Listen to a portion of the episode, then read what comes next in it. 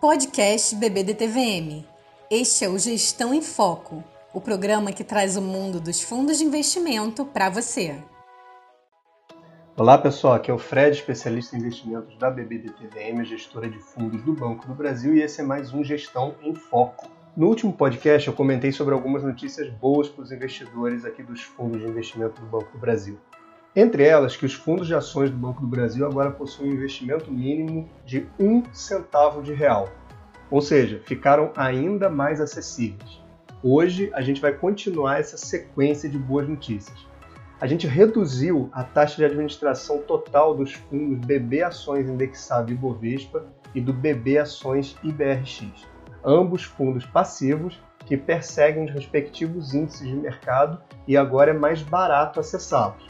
Além disso, outra notícia legal, sabe quando você entrava para investir em fundo de renda fixa e aparecia um monte de alternativa que chegava a ficar confuso ou difícil de identificar qual a diferença entre elas?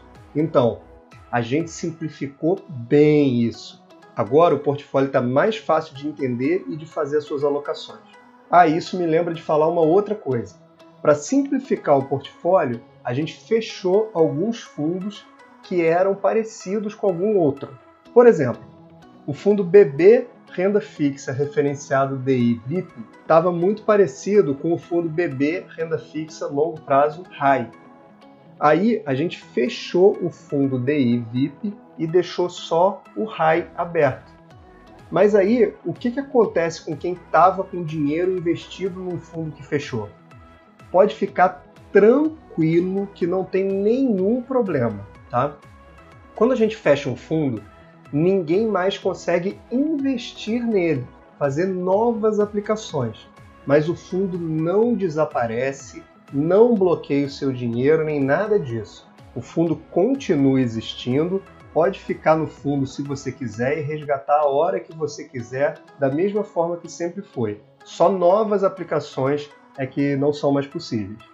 Então, se você receber uma cartinha dizendo que o fundo que você investe vai fechar ou fechou, não precisa resgatar se você não quiser e não precisa ficar preocupado. O seu dinheiro continua lá investido legal, da mesma forma, com a mesma liquidez e com a mesma política do fundo que você investir, tá? Enfim, voltando ao assunto. Agora, quando você entrar para investir em renda fixa, você vai encontrar uma ou duas alternativas para cada classe de fundo de renda fixa que você quiser. Por exemplo, quer um fundo de renda fixa sem crédito privado? Vai aparecer lá o BB Renda Fixa LP Selic ou BB Renda Fixa LP Simples.